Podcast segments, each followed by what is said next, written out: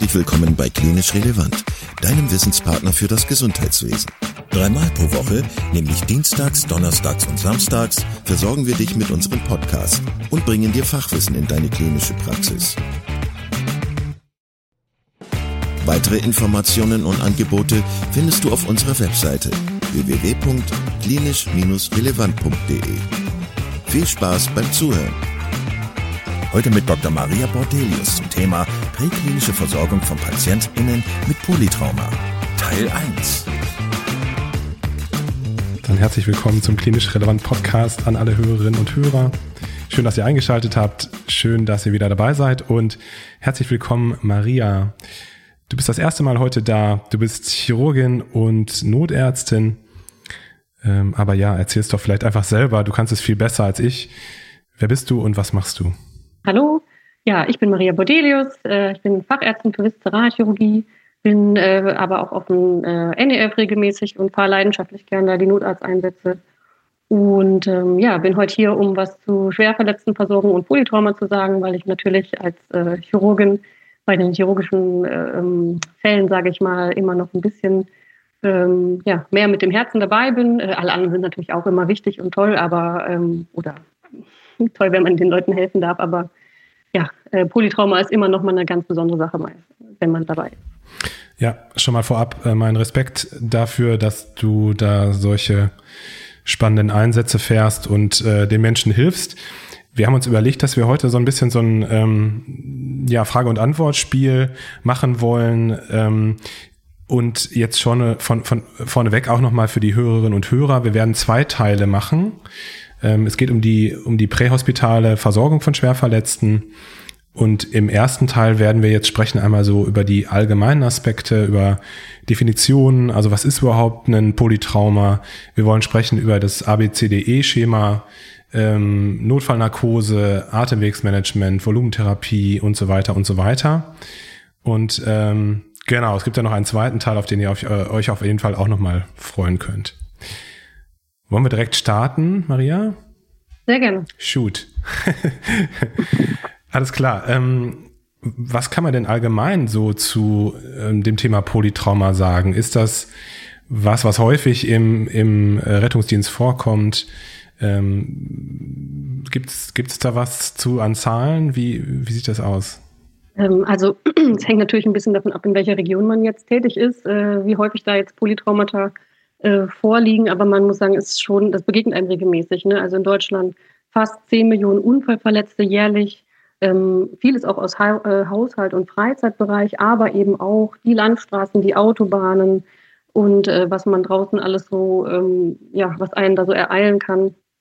Und was man einfach sagen muss, diese ähm, Versorgung der Polytraumapatienten ist ja hochkomplex. Also man weiß nie genau, was einem da begegnen kann. Die Patienten sind oft schnell auch instabil. Man muss äh, sorgfältig und schnell handeln. Man muss die Situation äh, ja, vor Ort einschätzen, muss aber ganz viele Faktoren berücksichtigen. Also dazu kommen ja auch der Eigenschutz und ähm, äh, die Unfallkinetik, die man äh, bedenken muss. Also man schaut halt auch zum Beispiel bei den Autounfällen oder Motorradunfällen das äh, Fahrzeug an. Ähm, wie mitgenommen ist das, weil der Patient äh, unter Schock, wie der ja, meistens ist, dem geht es am Anfang äh, vielleicht noch relativ gut, weil der einfach so viel Adrenalin an Bord hat. Aber wenn man sich das Auto anguckt, äh, dann weiß man, wow, hier müssen wir mit schlimmen Sachen rechnen und halt ähm, ja, müssen schnell handeln. Ähm, und was ich auch direkt zum Anfang sagen muss, ist, jedes Polytrauma ist immer quasi das Maximum der Teamleistung, also auch zwischen äh, Feuerwehr und Rettungsdienst. Und ähm, ja, es ist immer gut, wenn man sein Team kennt, das ist nicht immer der Fall leider, aber wenn man seine Teammitglieder kennt, dann weiß man ja, wer was kann. Und ähm, ja, ähm, man muss auch manchmal, ähm, auch wenn man der Notarzt ist und gerne, sage ich mal, die wichtigen Sachen selber machen möchte, ähm, muss man manchmal quasi die äh, Aufgaben gut verteilen. Und dann ist es auch gut, wenn man das Team kennt und weiß, wem kann man was zutrauen. Und ähm, ja, es ist immer ja, sehr komplex.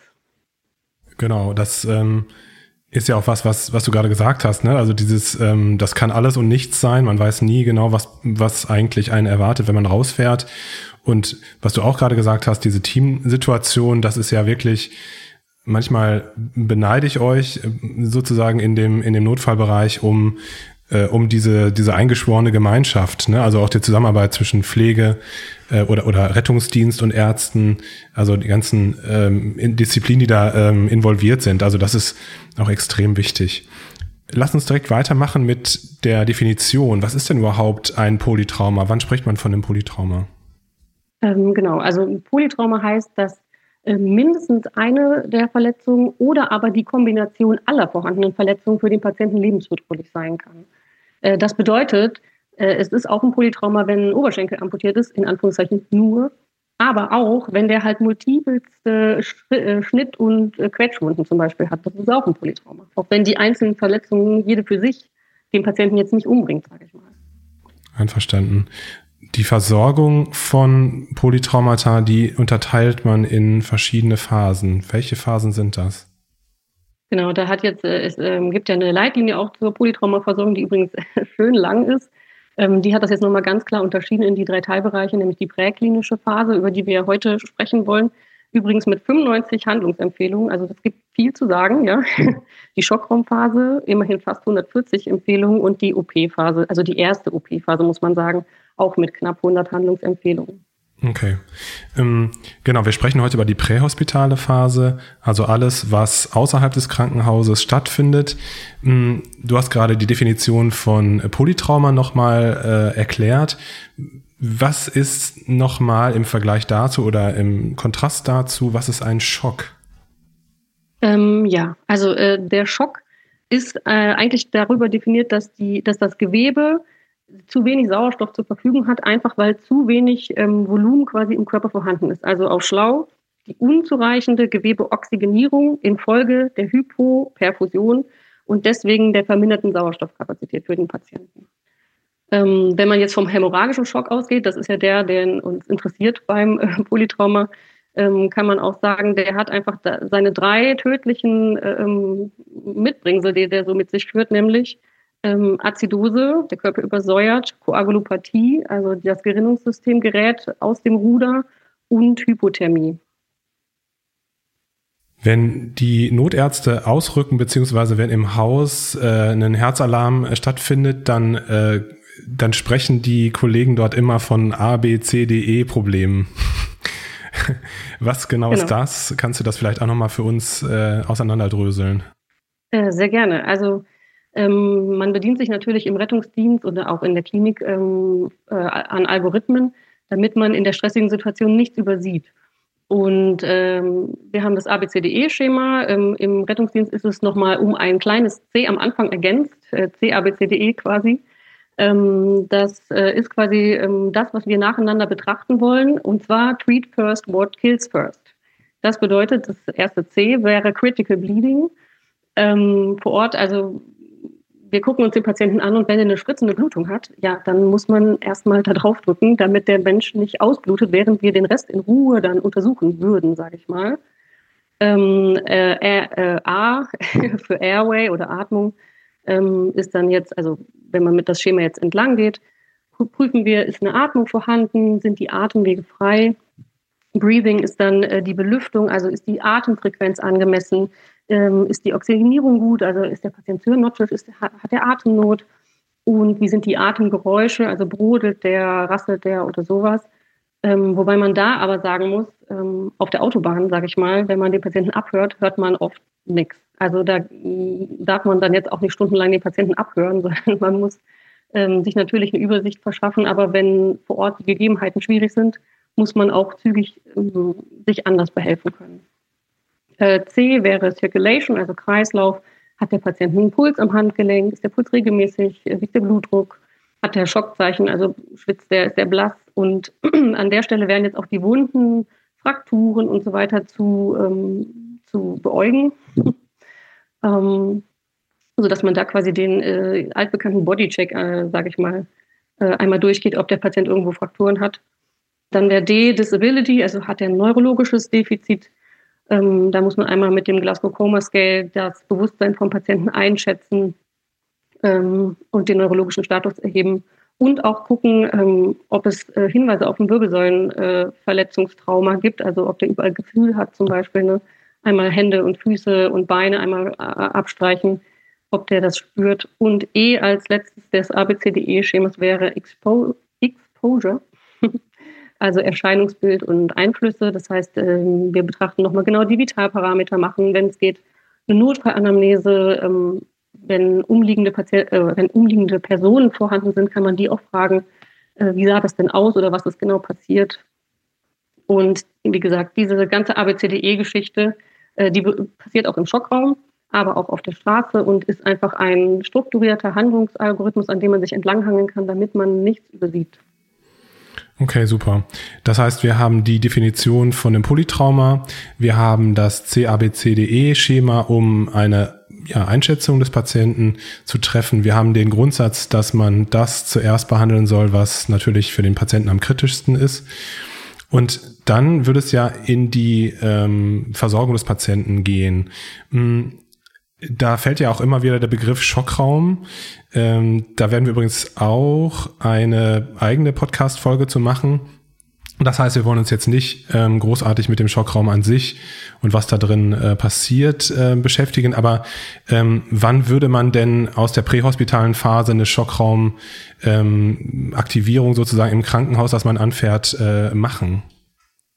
Ähm, ja, also es gibt dazu auch ganz klare Handlungsempfehlungen, wann man den Schockraum aktivieren soll. Ähm, aus meiner Erfahrung muss ich sagen, dass der natürliche Menschenverstand oder der natürliche Verstand im Rettungsdienst zeigt einem sofort, wenn, es dem, wenn der Patient einen Schockraum braucht. Also äh, das erkennt man sofort an der Unfallkinetik, an den Beschwerden vom Patienten. Wenn man das jetzt aber nochmal aufdröseln möchte und nochmal, damit man das, äh, sage ich mal, sich über das Gedächtnis nochmal ähm, merken möchte, dann ähm, kann man das halt nach Verletzungsmuster entscheiden, nach pathologischen Befunden, die man ähm, gemessen hat und auch nach Unfallmechanismus und ähm, Verletzungsmuster, die halt einen Schockraum, äh, eine Schockraumaktivierung äh, bedürfen, sind zum Beispiel ein instabiler Thorax, eine mechanisch instabile Beckenverletzung, natürlich penetrierende Verletzungen am Rumpf und am Hals, ähm, klar Amputationsverletzungen, ähm, äh, man sagt hier proximal der Hände und Füße, das finde ich ein bisschen unglücklich. Äh, jede Amputation ist schlimm, aber was man damit wahrscheinlich sagen will, ist, äh, ein halb amputierter Finger ist jetzt kein Schockraum. Das ist zwar nicht schön, aber ähm, das ist, braucht keinen Schockraum, aber natürlich, wenn der Unterschenkel ab ist, ja klar, der Patient kann halt natürlich sehr schnell verbluten. Ein sensomotorisches Defizit, was ja auf eine Wirbelsäulenverletzung hindeutet, und äh, selbstverständlich, wenn wir prähospital irgendwie interveniert haben, also wenn wir den Atemweg äh, gesichert haben, wenn wir den Thorax entlastet haben mit einer Thoraxdrainage oder so, wenn wir Katecholamine geben müssen, wenn wir äh, so starke Blutungen haben, dass wir ein Tourniquet oder so, also ein, ähm, eine Blutungskontrolle über ein Abdrücken, über festen Verband zum Beispiel oder so äh, aktivieren müssen, dann äh, brauchen wir einen Schockraum. Und die pathologischen Befunde, auch das ist alles ähm, eigentlich gesunder Menschenverstand, wenn die Atemwege so ähm, betroffen sind, dass die Sauerstoffsättigung unter 90 Prozent wäre, wenn die Atemfrequenz extrem niedrig unter 10 oder extrem hoch über äh, 29 wäre, ähm, ein C-Problem mit einem Blutdruck systolisch unter 90, Herzfrequenz über 120, also Schockzeichen. Wenn man ein ähm, mobiles Sonogerät dabei hat, dann wenn der E-Fast äh, positiv ist, also wenn wir mit dem mobilen Ultraschall freie Flüssigkeit gefunden haben, was ja auf eine innere Blutung schließen lässt oder im Pneumothorax gefunden haben. Ähm, bei D-Problemen GCS 12 oder weniger und E-Problem zum Beispiel eine Hypothermie unter 35 Grad Celsius. Das sind so die Sachen, die man, äh, wann man den Schockraum aktiviert, anhand von den gemessenen äh, Faktoren und Unfallmechanismus. Da gibt es auch mehrere, unter anderem aber Sturz aus über drei Meter Höhe und der Verkehrsunfall, wenn eine, äh, eine Person aus dem Fahrzeug geschleudert wurde. Genau. Das heißt, es gibt drei Kriterien. Als Notarzt wird man oder als Notärztin oder als Notarzt wird man das früher oder später im Blut haben, wie du es gerade gesagt hast. Dann weiß man das intuitiv. Aber es gibt einem die Möglichkeit, nach einem Verletzungsmuster zu schauen, also welche Verletzung liegt gerade vor, ähm, instabiler Thorax, Beckenverletzung, etc. Ähm, dann kann man sich an bestimmte Richtlinien handel, ähm, an bestimmte Richtlinien ähm, entlanghangeln, also die ähm, zum Beispiel mit dem Blutdruck oder der Atemfrequenz oder der, ähm, der Sauerstoffsättigung zu tun hat. Und dann kann man natürlich auch bestimmte äh, Kriterien zur Hilfe nehmen, die jetzt mit dem Unfallmechanismus an sich zusammenhängen, also ein Sturz aus einer bestimmten Höhe oder ähnliches. Ähm, wenn wir jetzt anfangen, äh, über, dem, über den Atemweg, über die Versorgung mit, mit Sauerstoff zu sprechen, beziehungsweise über die Narkose von einem Patienten, der ein Polytrauma hat, da möchte ich gerne einmal kurz zu sagen, dass wir einen ähm, sehr guten Podcast mit Sven und Matthias schon haben über die Narkose im Rettungsdienst. Das heißt, das wollen wir jetzt hier auch nicht thematisieren, aber zumindest darauf hinweisen und es auch verlinken in den Show Notes. Mm, aber äh, Maria, wie sieht es aus mit dem Atemweg? Also welche Patienten müssen denn dann ähm, intubiert werden? Ähm, ja, und vielleicht auch mit welcher äh, Art und Weise müssen die äh, intubiert werden oder wie muss der Atemweg gesichert werden? Ähm, ja, genau. Die, ähm, also es gibt verschiedene Indikationen, warum man den Atemweg sichern würde. Ähm, der einem als erstes einfällt, ist natürlich, wenn keine ausreichende Oxygenierung vorliegt. Das heißt, wenn die Sauerstoffsättigung äh, unter 90 Prozent trotz Sauerstoffgabe ähm, verbleibt.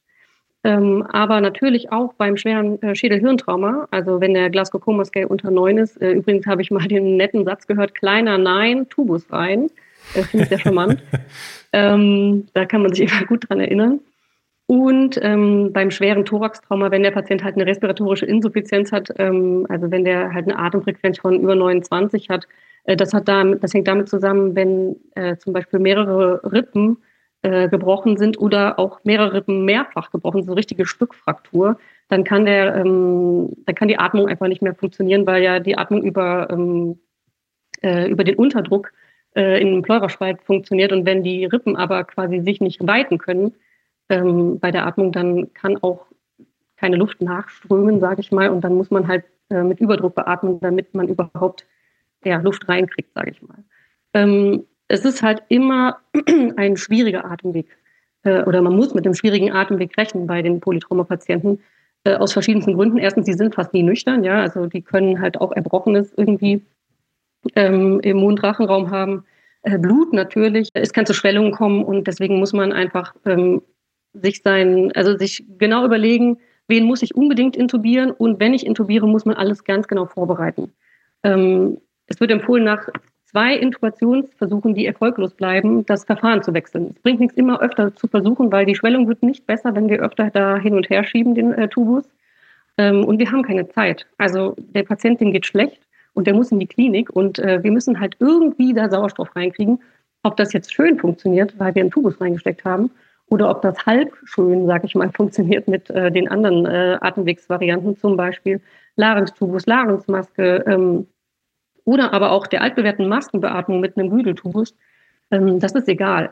Hauptsache, da ist Sauerstoff. Ähm, natürlich ist ähm, mit einer Maskenbeatmung ähm, ein Aspirationsrisiko gegeben, aber wir haben keine andere Wahl. Also wir müssen einfach zügig den Patienten irgendwie mit Sauerstoff ins Krankenhaus kriegen. Ähm, zuletzt noch zu erwähnen, die Koniotomie, die gibt es auch, die gibt es immer.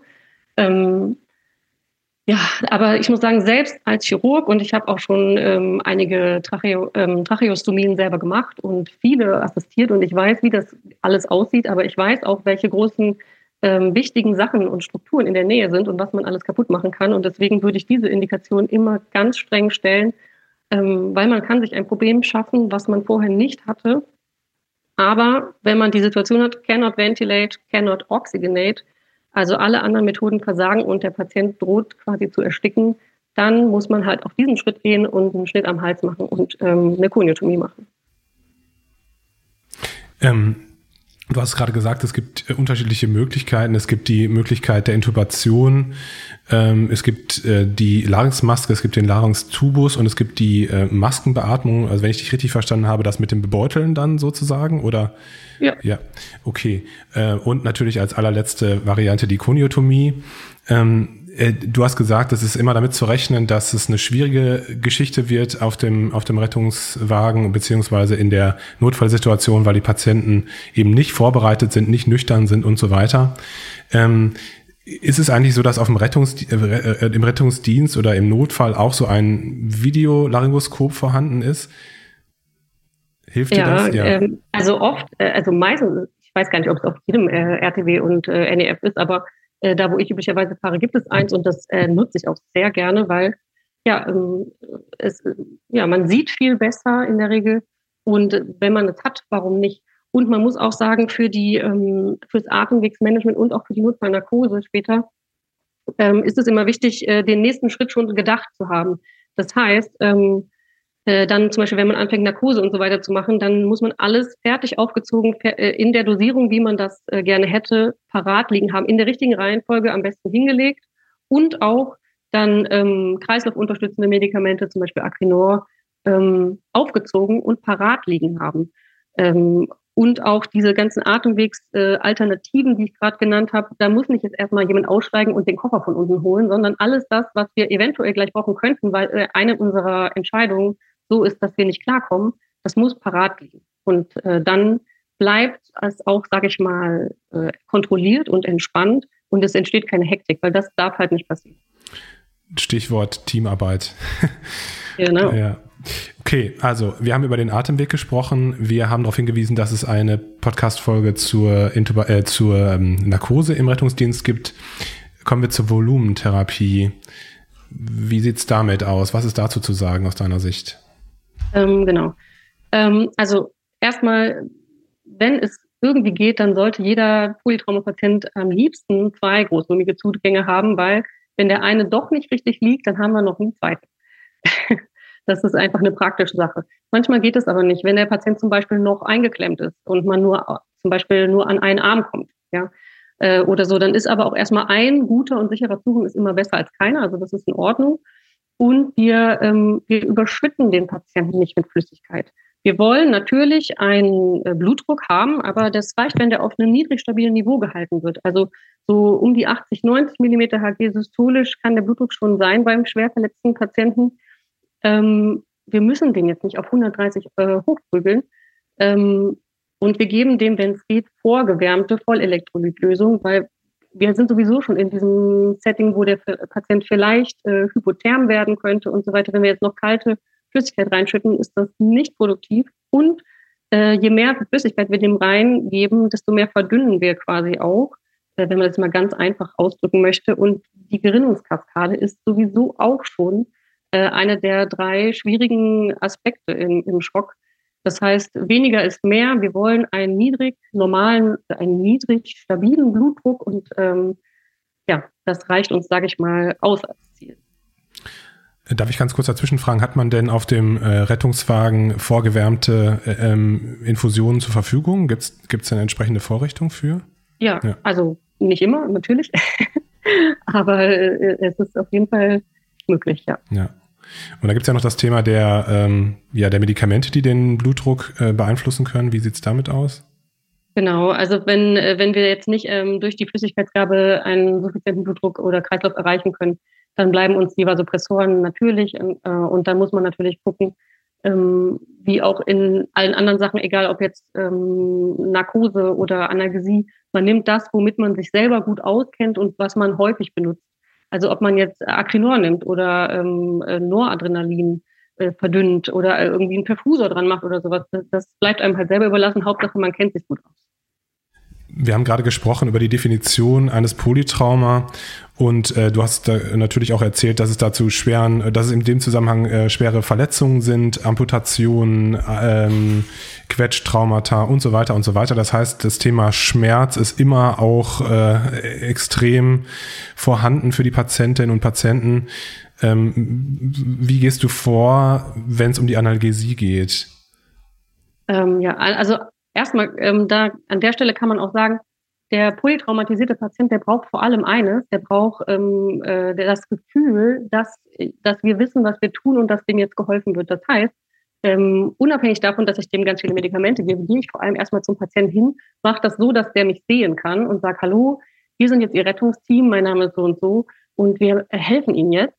Und wir machen gleich, dass es nicht mehr so weh tut. Das, äh, das, ist, das ist eine Information, die dem Patienten immens hilft, äh, mit der Situation klarzukommen, weil der weiß, okay, gleich hört das auf, ja, weil der ist da vielleicht in seinem Auto eingeklemmt und der hat Schmerzen, die kann man sich nicht vorstellen. Und wenn der weiß, gut, wir sprechen jetzt hier über Minuten, gleich wird mir geholfen, dann ist das schon mal, ich sag mal, die halbe Miete. ähm, und man kann den Patienten nicht fragen jetzt, ähm, von 0 bis 10 auf der numerischen Rating-Skala, wie groß ist denn der Schmerz? Ähm, sondern man fragt, haben Sie unerträgliche Schmerzen, ja oder nein? Und äh, meistens sieht man den Patienten schon an oder der schreit sowieso schon. Ähm, dann muss man halt dafür sorgen, dass man dem jetzt zügig hilft. Ja, cool. Gut, dass du sagst, weil ich meine, das ist ja so was, was man auch in der Klinik lernt mit dem, mit den äh, Skalen, die man so anwenden kann und so weiter. Das ist natürlich in Notfall nicht unbedingt äh, gut ähm, ja anzuwenden. Welche Medikamente spielen eine Rolle? Was setzt du ein im, im Rettungsdienst in so einer Situation, wenn jemand starke Schmerzen hat? Ähm, also da habe ich ja gerade schon gesagt, man nimmt das, was man selber gut beherrscht und was aber potente Analgetika natürlich sind. Ähm, die wichtigsten, die auch alle vergleichbar gute Effekte nachgewiesenermaßen haben für die Analgesie beim jetzt spontan atmenden Patienten wären äh, Fentanyl, Ketamin und Morphin. Die haben alle ähm, ihre Berechtigung und alle irgendwelche Vorteile, die die vor den anderen noch ein bisschen hervorheben. Aber wie gesagt, wenn man äh, immer Fentanyl nimmt und Fentanyl total gut hilft und man weiß, wie man das zitriert, ist Fentanyl vielleicht für für mich jetzt, sage ich mal, dann die, die beste ähm, Alternative.